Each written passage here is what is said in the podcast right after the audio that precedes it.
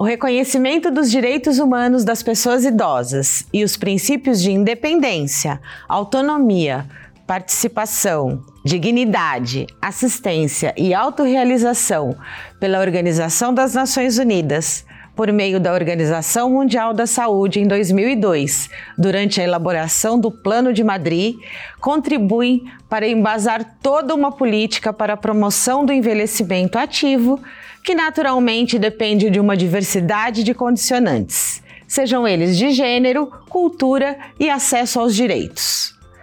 O envelhecimento ativo está embasado no tripé saúde, participação e segurança, com o objetivo de melhorar a qualidade de vida à medida que as pessoas envelhecem. Permite que as pessoas percebam e busquem exercer suas potencialidades ao longo do curso da vida para a promoção do bem-estar físico, social e mental. Professora doutora Nancy Soares, Unesp, Campos de Franca trecho extraído do prefácio do livro Envelhecimento Humano Diferentes Olhares.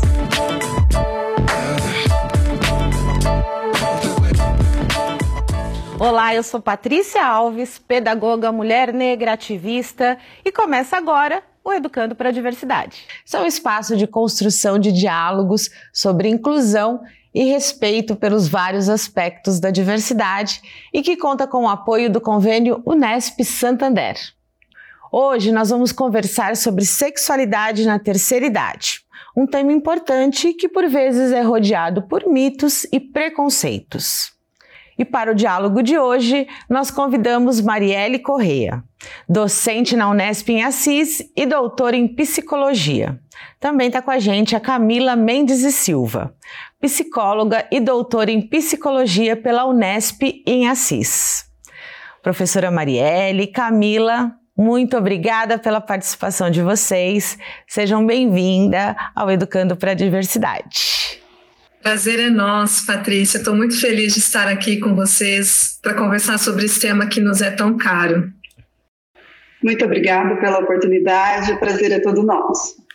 Que bom tê-las aqui, professora Marielle, né, ter com a gente de novo assim falando sobre, né, essa essa uma, um, essa, essa, esses temas tão importantes, né, quando se trata da questão da população idosa, né, lugares para onde a gente precisa realmente se atentar, olhar, né, e a gente falando sobre essa questão da sexualidade, né, cercada de mitos e preconceitos. Mas Camila, essa questão do preconceito, tabu e mito sobre sexualidade, ela é uma coisa que depende da geração, não é isso? Tem sempre isso quando a gente fala sobre o tema sexualidade.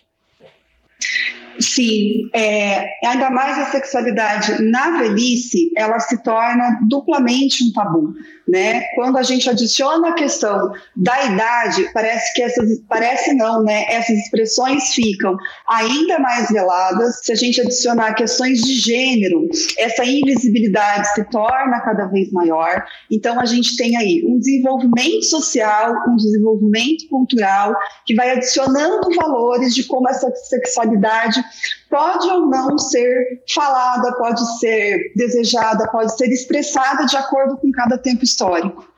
Então a gente tem um desenrolar de tempos aí, de manifestações da sexualidade, o quanto a gente tem na velhice essa intensificação desse tabu, do quanto isso precisa ser velado, proibido, o quanto é promíscuo, o quanto não seria da ordem do natural do indivíduo ter essa sexualidade também na velhice.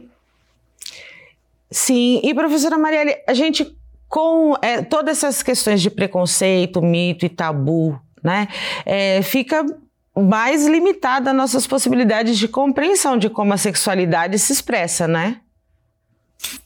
Quando nós falamos né, sexualidade, nós não estamos dizendo é, especificamente de uma relação genital. Né? Eu acho que é algo muito maior, muito mais amplo, muito mais complexo né? É, é, a forma como, como eu vou é, interagir com o mundo, a forma como eu vou me conectar com as pessoas, né? Como é que eu me relaciono comigo e com os outros. É algo que a gente vai, é, é, é algo. A sexualidade ela acompanha toda a nossa existência, né? Desde que a gente nasce, a gente vai descobrindo e redescobrindo também a nossa sexualidade ao longo de toda a nossa existência, né? Ela não está pronta, ela não está dada, né? Ela vai se tecendo, ela vai vai né, na, se estabelecendo a partir das relações que eu tenho com as pessoas. E, e com relação à, à velhice, é, eu acho que a gente tem ainda muito, muito chão e muita conversa para falar, né? muitos mitos e tabus e preconceitos que são horrorosos, que só limitam as possibilidades de existência. Nós estamos falando de sexualidade, acho que é importante mencionar isso, né? nós estamos falando da sexualidade na terceira idade, é, essa terceira idade ela é múltipla, ela é plural e ela é diversa. Né? Então, é, essa diversidade ela também se coloca e ela também se expressa na, nas velhices, por isso que a gente sempre fala velhice no plural, né, quando, quando vamos falar sobre ela, né, ah, nós já demarcamos essa velhice na sua pluralidade, ah, porque essa sexualidade, também na sua diversidade, né, quando a gente fala em sexualidade, aqui na Unesp a gente sempre tem o costume de colocar as coisas no plural, porque a gente entende né, uma, o mundo de uma maneira múltipla e diversa, né, também falamos sexualidades, né, tem disciplinas no currículo de psicologia que ela já vem no plural, né, então é, a sexualidade também, né, ela, ela é diversa, né, ela se expressa também de maneira diversa na velhice, nas suas singularidades e nas suas diversidades. Sim, e, e, e, como é rico isso para a gente compreender, né? E assim, como as, a, essas compreensões elas vão é, abrindo né, essas possibilidades da gente compreender isso, que são diversas, que são né, é, é uma multiplicidade de pessoas e elas acontecem de várias formas. É, e se a gente limita isso cada vez mais, né, é, vai cair na, na, no senso comum de que a questão dessa, dessa sexualidade ela vai apenas ser para fins reprodutivos, né, Camila? Então, e a gente volta numa, num senso comum e volta numa compreensão errada disso, né? Exatamente. Acho que a primeira questão que a gente pode abordar aí é que sexualidade é diferente de sexo. Né? Sexo a gente está falando de diferenças anatômicas entre homens e mulheres, ou depois a gente fala de relações sexuais e o quanto a sexualidade empreende e representa todo um conjunto de fenômenos ligados à busca de prazer.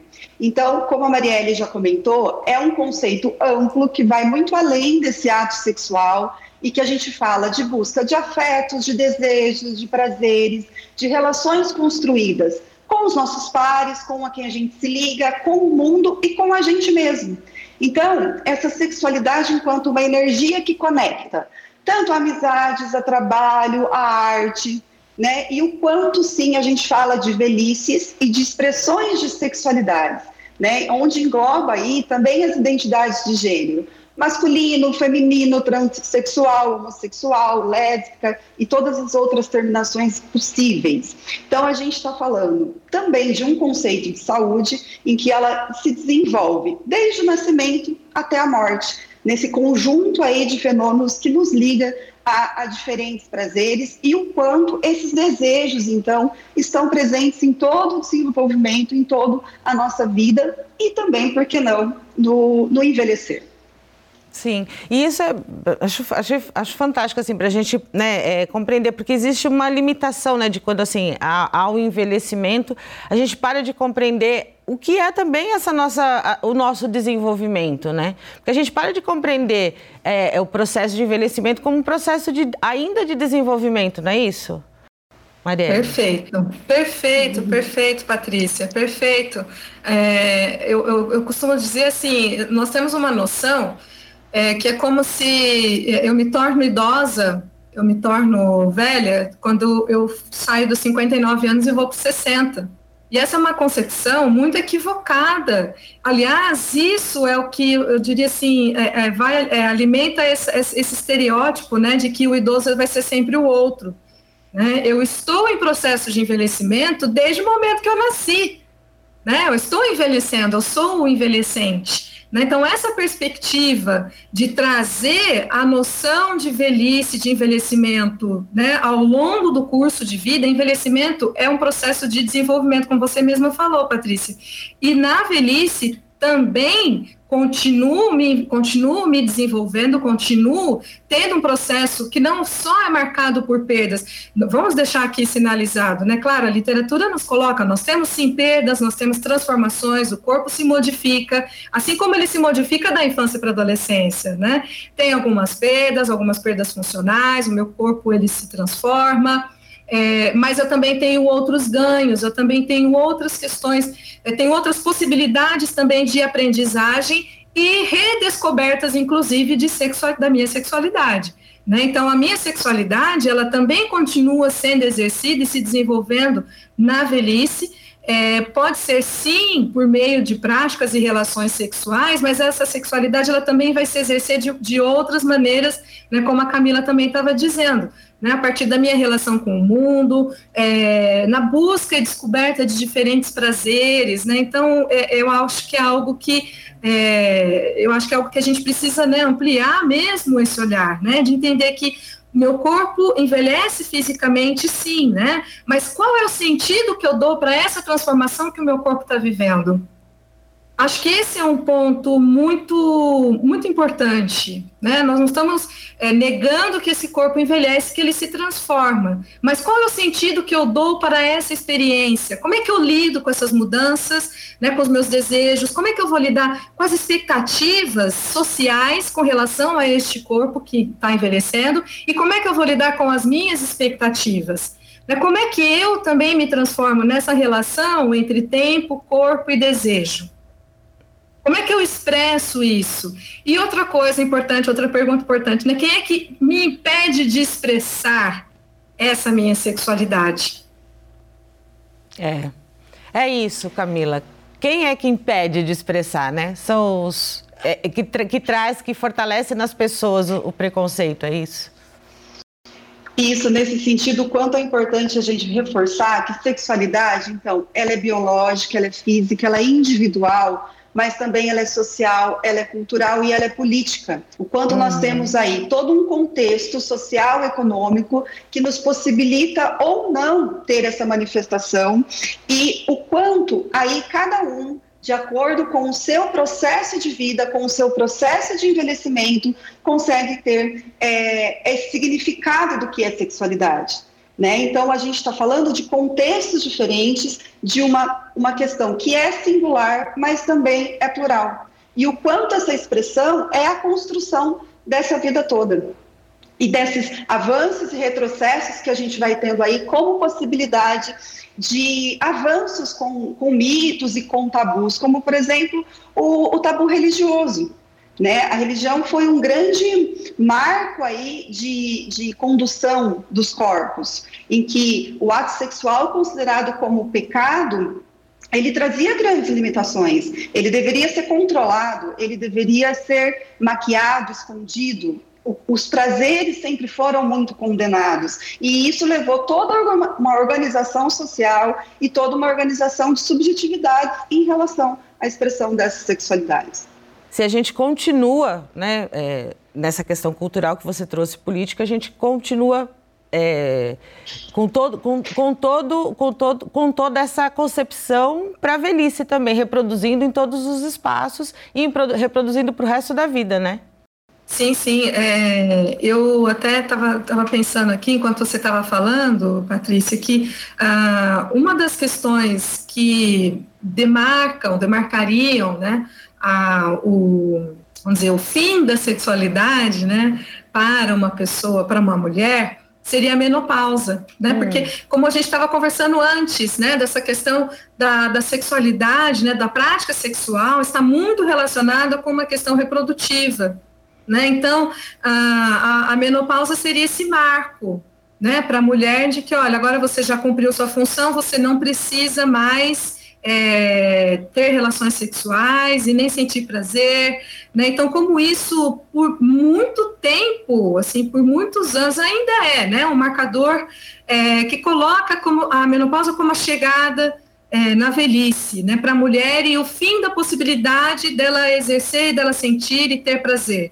É, hoje a gente sente que existe um pouco, né, existem algumas mudanças, existem algumas transformações acontecendo, ah, mas é, esses marcadores, acho que são marcadores sociais, são marcadores de tempo, né, do tempo de vida, né, do tempo nosso de desenvolvimento, é, mas são marcadores é, criados né, por nós. Eu acho que é importante também que a gente possa, inclusive, questioná-los e expandi-los, por que não, né? Para que possam ser é, colocadas aí outras possibilidades de, de realização, outras possibilidades de, de desejo, né? Dessa condição desejante que ela possa ser sustentada também na velhice. Tem uma frase é, do Rubem Alves que é, eu, eu nossa, é, eu sempre me remeto a ele, que tem um, a Camila tem uma outra que é da, da, escritora preferida dela, depois ela pode falar, mas tem uma do, do Rubem Alves, né, que ele fala é, sobre essa questão da velhice e, e, desejo, né, que ele dizia assim, é, a velhice, como velho, eu não quero ser objeto de respeito, eu quero ser objeto de desejo, porque o respeito ele me coloca numa condição de distanciamento com o outro, né? E eu, enquanto velho, quero ser desejado, né? Eu quero, quero sentir que eu tenho algo que interessa ao outro e que com isso eu possa me conectar a ele. É. O bem é sempre genial, né? Genial, eu quero estar no processo, né? Camila, você ficou nos devendo uma frase, não é verdade? Sobre a sua frase predileta. E aí você vai, eu já queria até que você falasse um pouco sobre a questão também, é, esse é o, aumento da longevidade, né? É, vai mudando também um pouco é, aquele conceito de envelhecimento, como a gente havia conversado no primeiro bloco, né? E isso também faz com que as pessoas a, gente também né, deva refletir sobre essa questão do desejo sexual, do aumento da, sexua, da, né, da questão da sexualidade da pessoa idosa. Né? Como é que a gente é, traz isso para a nossa realidade é, de maneira que a gente mude a nossa percepção sobre esse envelhecimento? É, nesse sentido, a, a gente tem a Adélia Prado, que é uma poeta, é idosa, e ela escreve muito sobre esse desejo de vida e desse processo de envelhecer enquanto um sujeito desejante que vai constituído aí na trama do tempo. E ela nos diz assim, que ela não quer nem a faca e nem o queijo, ela quer a fome. Ela quer justamente uma possibilidade de ter um meio em que ela possa se expressar todo o desejo que ela ainda constrói ao longo da sua velhice. E nesse sentido, a gente fala de pessoas que estão vivendo mais, tendo a possibilidade de viver mais, então também essa possibilidade de estender essa vida sexual, seja com a prática sexual ou não. Né? Então a gente consegue pensar de uma sexualidade possível, desejante, concretizada na velhice. A gente não está negando que exija, que exista alguns limites, que a gente tenha que dar novos contornos para os prazeres, que não haja e o quanto a gente ganha intensidade na velhice. Na minha pesquisa, que eu tive o privilégio de ouvir muitas mulheres idosas, e elas me diziam justamente de uma conquista de liberdade. Que ao entrarem aí nesse processo de envelhecimento e esse contato através da experiência do mundo, elas puderem, puderam justamente é, ter a concretização do prazer que foi tão reprimido ao longo da vida. Então, o quanto a gente consegue adicionar essa questão do tempo, da experiência e do desejo de uma forma extremamente possível. É uma conjugação possível. Possível, né? Eu adoro quando a gente fala de possibilidades, né? Porque é, a gente é, olha, é, já, já, já vê uma janela, né? Vê uma janela que pode mudar o nosso olhar, né? E mudar o nosso olhar, Marielle, porque assim, quando a gente é, fala sobre a, a, o que a gente tem de senso comum, né, o que a gente olha, assim, mesmo que a gente fale de uma coisa, né, um amor, uma coisa fraternal, quando a gente olha para essa figura de, dos avós, das avós, né, há, um, há, há sempre uma, uma, uma, tendência de retirar essa, essa, essa expressão né, da sexualidade, olhar como um olhar assexuado para os avós e as avós. Isso é muito ruim, né?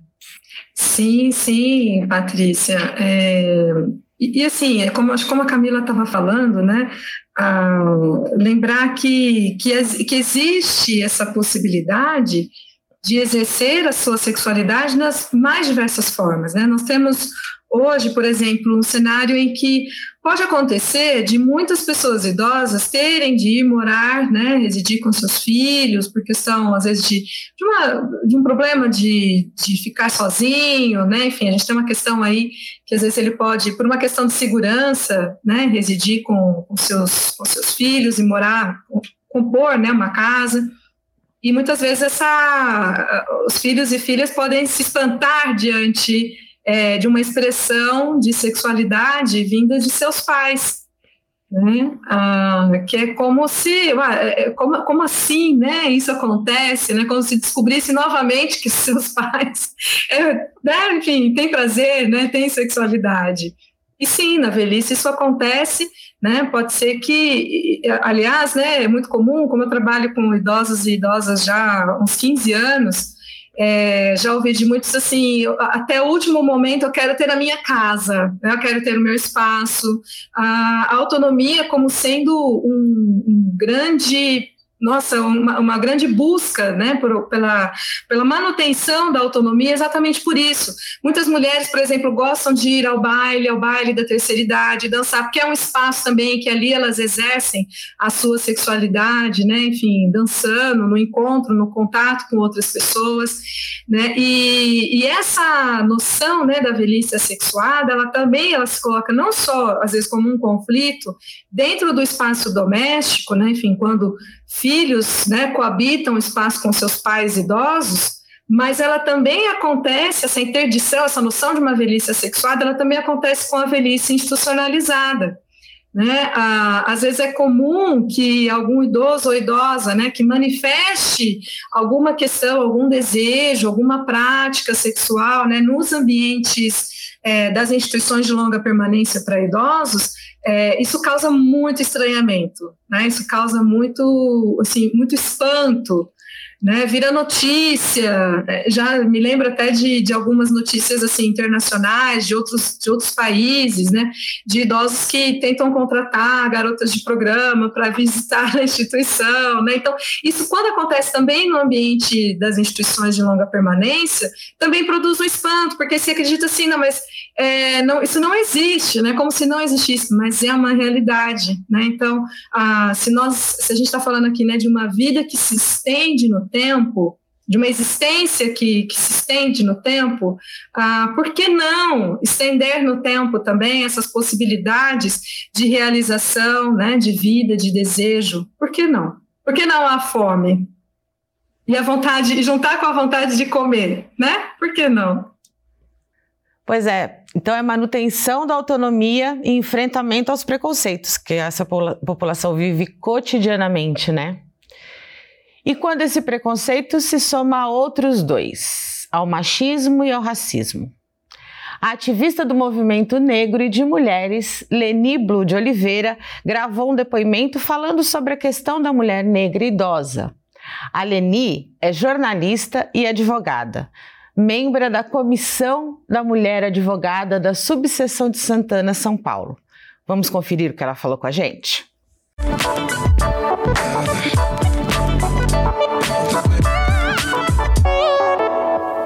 Ao longo da história, as mulheres negras sofrem machismo, racismo e quando idosas sofrem a gerontofobia, que eu prefiro falar velhofobia, conforme a Miriam Goldenberg fala, que é a versão à velhice.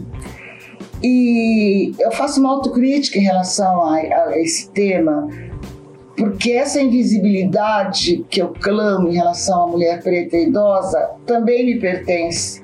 Eu só tomei conhecimento quando vivi na pele é, a, a, os, o preconceito. Né? Quando eu senti na pele essa questão do, por exemplo, motorista de ônibus brecar fortemente quando tem uma idosa, a questão da negação de ceder lugar, e eu comecei a sentir como a gente incomoda, como a, a, a velhice incomoda. E a gente percebe que, mesmo nos movimentos sociais, fala-se de tudo, menos da mulher preta e idosa.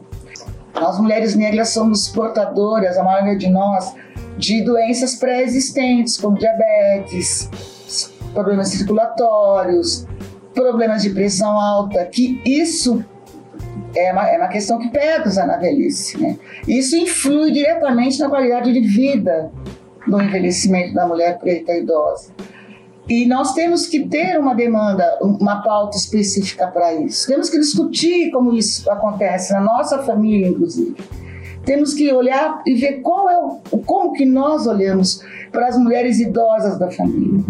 E principalmente pensar por que esse tema não sensibiliza, por que não dá ibope, por que não falamos sobre isso. A desigualdade racial, ela se expressa de uma forma muito cruel no mercado de trabalho e, consequentemente, na previdência social. É importante também falar que os idosos são responsáveis pela manutenção da família, nas, principalmente na baixa renda. Face ao desemprego, o, o, o idoso que tem uma renda mínima, ele segura a manutenção da casa. Mestre Juarez Xavier tem uma frase que eu gosto muito, que é há um brutal descolamento entre falas e atos em, sobre as velhices. Há uma fratura no granito ético-deontológico, né, que é o moral, das ancestralidades africanas.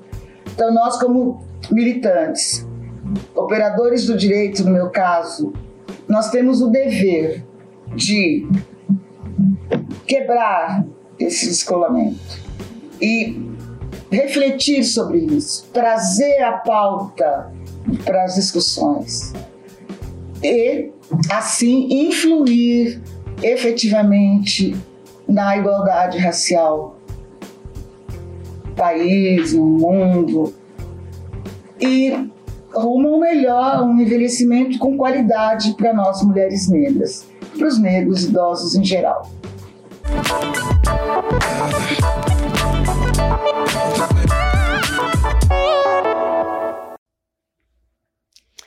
Obrigada, Leni, por compartilhar com a gente assim tanta experiência, tanta sabedoria assim sobre essa reflexão, né, que é o envelhecimento, né, Marielle? Nossa, esse depoimento da Leni eu acho que a gente poderia ficar um programa inteiro falando sobre ele, né? Porque ela traz tanta coisa, ela traz tanta riqueza, é, tanta sabedoria na fala que, que a vontade que dá é de conversar, né? De, de falar o programa inteiro, é, pegando cada frase que ela coloca. Mas eu queria destacar é, algumas coisas né, que ela traz para nós. É, eu acho que é importante colocar né, assim, que nós somos compostos por diversos marcadores sociais. Né? Nós temos marcador de gênero, marcador de classe social, né, um marcador de raça, é, um marcador da orientação sexual, e assim, e tem um marcador idade, tem um marcador etário. E ele, é, a, a, a Leni, assim, com muita propriedade, né, nos coloca, esse marcador idade, ele, quando ele se sobrepõe a outros, né, ele acaba por é, adicionar, vamos dizer assim, tem uma camada a mais né, de, de, de preconceito que se coloca sobre outros que, já, que a pessoa já vive. Né? É, eu já tive a oportunidade de orientar pesquisas ah, em que, por exemplo, uma, uma aluna minha é, fez uma iniciação científica para entrevistar mulheres idosas lésbicas. Né? E aí ela dizia, as mulheres idosas lésbicas que ela entrevistou diziam assim: o, o, fato de eu ser uma mulher lésbica, não sinto tanto o, o, preconceito das pessoas, mas o fato de eu ser idosa, de eu ser velha, ele chega na frente ao fato de eu ser uma mulher lésbica, né? Então, é, é isso que ela coloca, né? Com relação, por exemplo, ainda à, à questão racial que ela traz, né? Do envelhecimento da mulher negra, né, são, são, são marcadores que vão se sobrepondo, né, e aí a, a vamos dizer, a, a, possibilidade dela também circular, dela também poder ter experiências, dela viver situações de preconceito vão ser muito maiores. Isso que ela traz da vivência do ônibus, por exemplo, por acho que três, quatro anos, eu fiquei no, como representante no Conselho é, Municipal do Idoso aqui da cidade de Assis. Cada reunião, praticamente, denúncias e denúncias de pessoas idosas né, com relação ao transporte público, Uh, pessoas, inclusive, que sofriam acidentes nos ônibus porque o motorista não parava, né? Então, é, ou as pessoas não cediam lugar, né? Então, é, tem muita coisa que daria para a gente conversar sobre a fala da Leni, mas acho que eu também queria falar só, assim, é, encerrando o comentário, mais duas coisas. É, eu acho que a primeira, a pauta é, da questão é, do envelhecimento, ela tem que estar em todos os movimentos sociais. Ah, se tem é, uma coisa, é, é, necessário que a gente aborde isso, né? enquanto uma luta antirracista, né? enquanto pessoas é, que compõem o movimento negro, o movimento LGBT, o movimento capacitista, é, enquanto diversidade, a questão do envelhecimento ela tem que estar nessa pauta. Né? Ah, e se a gente for pensar na especificidade ainda da questão do, do, do, movimento negro, eu acho que a gente tem que levar como, como pauta que envelhecer não pode ser um privilégio branco, né? porque as pessoas, os jovens, as, os jovens e as jovens é, negras estão sendo, estão morrendo muito cedo. Né? Então, como é que fica essa questão é, quando você pensa lá nessa ponta do envelhecimento? Então, não pode ser um velhice não pode ser um privilégio. Né, envelhecer, envelhecer com qualidade, como ela coloca. Né? É uma luta, e é uma pauta que eu chamo todo mundo para ela. Uma pauta de todo mundo. Ah, vou citar a Miriam Goldenberg, que, ela, que a Leni fala, né, na, diz na fala dela, né, que ela coloca assim: é, a Miriam Goldenberg ela fala, a única categoria social que todos nós somos é velho. Né? A única categoria social que todo mundo é. Né? Então, é, somos nós, a Simone de Beauvoir já dizia, somos nós os interessados né, pela pauta do envelhecimento, essa é uma pauta nossa. Né? Não quero, como uma mulher, sou uma adulta jovem, eu não quero é, que, a, que a minha velhice seja da maneira como a velhice é hoje. Né? Então, é uma pauta que eu já estou nessa militância agora. Né? É uma pauta de, de todas né, e de todos. Sim, não pode ser um privilégio é, nós temos que, né, como cultura, valorizar mesmo, né, essa, se, se a gente fala, né, da, da, questão da ancestralidade, dos saberes, né, tradicionais, aprender isso também, né, porque Camila, quando a gente fala sobre essa questão do preconceito, né, contra a pessoa idosa, contra os idosos, esse olhar, né, tem um termo, né, o ageísmo, né, que a gente usa, né, do preconceito contra o idoso, então isso se, se estende para a questão quando a gente fala está muito relacionada essa questão da sexualidade, né? Se a gente tem o preconceito contra o idoso, a gente está falando, então a, a questão da sexualidade está dentro disso, né? Sim, como a gente veio construindo, né, a sexualidade, assim como a velhice, a gente tem inúmeros estereótipos, preconceitos e mitos. Um que vem a ser reforçado pela ciência, pela ciência médica e desde o século XIX é o mito da velhice sexuada. Hum. E o quanto ela conflui nesse ageísmo, reforça essa questão de que a partir do momento que você entrou então na velhice, eu fiz 60 anos, eu decretei a morte da minha experiência em relação às sexualidades e à busca dos, dos prazeres. Assim como a Marielle comentou, a gente tem a menopausa para as mulheres que fazem essa representação social dessa morte e a andropausa para os homens, que é muito menos falada, a gente tem que demarcar também essa condição de gênero quando a gente pensa em sexualidade, seja na velhice ou em todo o curso da vida, a gente tem essa o quanto é diferente essas formas de expressão para homem e para as mulheres, né? O quanto para as mulheres a gente tem práticas aí de machismo, discurso do, do patriarcado que traz essa emblemática nesse discurso, e o quanto a gente precisa se interrogar a, da nossa própria sexualidade para pensar nesse preconceito com a velhice. Como que eu fui educada sexualmente? Como que é a minha experiência social e cultural em relação a isso, e o quanto a gente também se tem que se perguntar qual é o nosso direito de interditar a sexualidade do outro. Uhum. O quanto a gente se coloca nesse lugar de ditar quais são os desejos do outro, quais são as decisões que ele tem que tomar, principalmente quando a gente decreta aí uma morte sexual na velhice. Temos esse direito? Também não envelhecemos a cada dia? Sim sempre, né? Precisamos pensar assim, é, é, é, isso, né? O outro, quem é o outro, onde nós estamos em relação ao outro, né? De acordo com a OMS, houve um aumento de infecções sexualmente transmissíveis em idosos em todo o mundo. No Brasil, dois, de 2006 a 2016, o número de pessoas acima de 60 anos portadoras do HIV teve um aumento de 103%. A projeção da OMS é que, se nada for feito, a doença atingirá 70% da população idosa mundial até 2030. A gente fala desse aumento, né, dessas projeções todas, mas a gente também precisa falar um pouco sobre a questão da trazer um pouco, né? Retomar um pouco do que a gente falou no, no último bloco sobre a questão de gênero, né? Nós temos uma repressão né, de sexualidade quando a gente fala na, na questão de gênero da mulher. E isso se estende né, para o envelhecimento, quando a gente fala da, dessa mulher idosa, não é isso? Sim, quando a gente pensa nesse, nessa repressão toda sobre a sexualidade feminina, ainda mais na velhice, a gente está falando justamente de questões de silenciamento durante uma vida toda.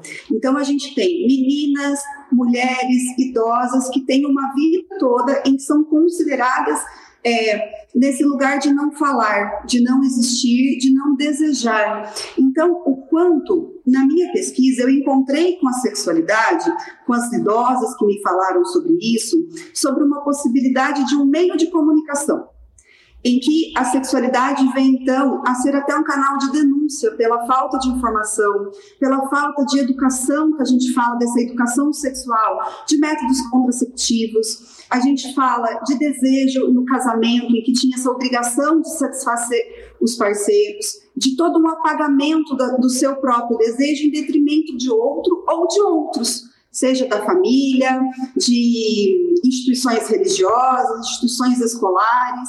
Então, a gente tem assim o quanto é importante a gente descortinar esse véu de, de, invisibilidade que a sexualidade feminina vive e o qual ela se intensifica na, com mulheres na, na velhice. Como, então, tudo isso é um sistema muito violento de repressão, mas a, a contraponto também, eu tive experiências com, com mulheres idosas que encontraram formas de prazer justamente após a viuvez ou após a separação, já nessa fase da velhice, onde elas me diziam assim: Camila, agora eu tenho liberdade para fazer cursos, para buscar fontes de lazer, eu não tenho mais tanto obrigações com os, com os meus filhos. Então, elas vão se libertando dessas amarras sociais, dessas amarras morais e buscando novas formas de vida e até novos parceiros e parceiras na concretização desse prazer.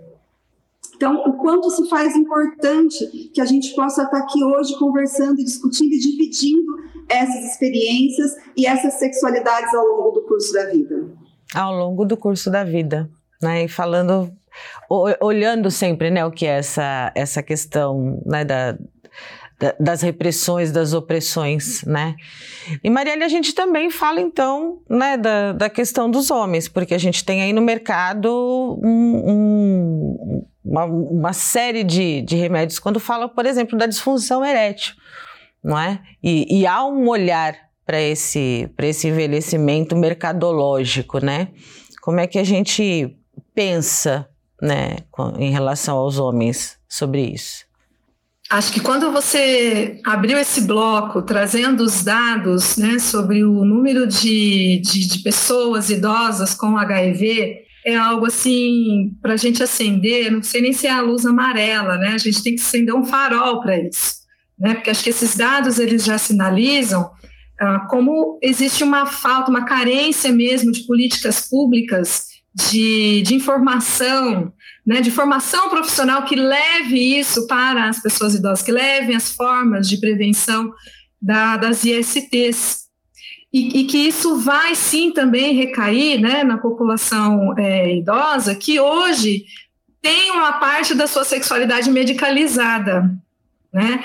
Nós temos aí na velhice essa questão da disfunção erétil, né, no caso dos homens, e uma série de produtos e de medicamentos uh, disponíveis no mercado e que eles não são utilizados é, para os casos em que existe a disfunção erétil. Né? Ele é vendido, inclusive, como se fosse um plus para a, para a vida, para a prática sexual dos homens.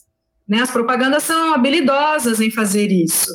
Né? Não, não são medicados os homens que têm esse caso mesmo da disfunção erétil, essa necessidade, né? mas ela entra como uma necessidade assim de uma, de uma performance deste homem, né?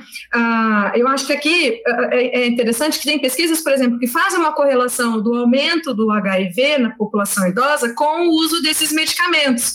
Eles estão associados né? Porque muitos homens vão buscar práticas sexuais em outros lugares, né? E contaminam as suas esposas, as suas companheiras, as suas parceiras. Né, porque também não utilizam métodos, métodos preventivos, por exemplo, não utilizam a camisinha, porque não, não sabem, não têm acesso, acho que isso, enfim, tem aquele, aquela série de, de preconceitos. Mas, pensando nessa questão do consumo da, da, da, medicação né, por homens. É, em 2003, por exemplo, o Brasil ficou em segundo lugar no mundo todo, segundo lugar no mundo, no consumo desse remédio do citrato de sildenafil. Segundo lugar no mundo em uso. Né? Então, uma coisa que várias e várias pesquisas têm nos sinalizado é que esta medicação ela não está sendo utilizada exclusivamente por pessoas idosas, mas pessoas muito homens, rapazes muito jovens estão fazendo uso.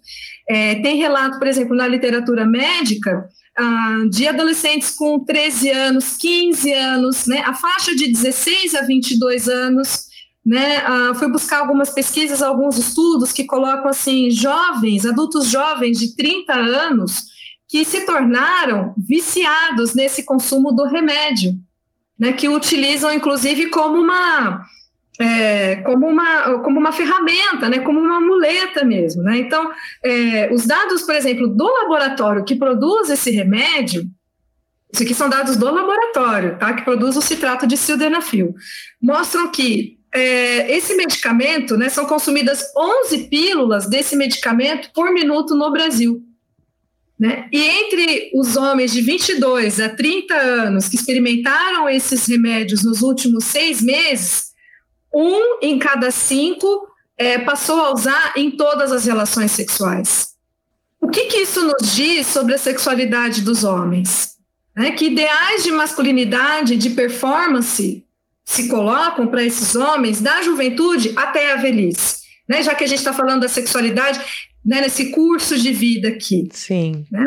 O problema não é o medicamento. Aliás, que bom que existe isso, né? Que isso é, né, isso é resultado, inclusive, da produção de conhecimento, isso é resultado da ciência. Uhum. Mas é, o que se coloca aqui, né, em pauta, é o ideal de prática, né, de, de prática sexual que se torna somente acessível quando consumida quando exercida através de um, de um medicamento. Né? E a gente está falando assim, sexualidade é mais, né? é mais do que isso. Né, a potência da sexualidade, para fazer aqui um jogo de palavras, né, que a gente está falando que esse caso é, o medicamento é para impotência né, sexual, uhum. mas eu acho que a potência da sexualidade ela está exatamente nisso, né, na, na, na, na, sexualidade, na sua diversidade, nas suas diversas experiências, nas suas diversas possibilidades. E aí a gente retoma, né, Camila, essa coisa da reflexão, da gente refletir sobre todo o processo, né, da, da questão da sexualidade.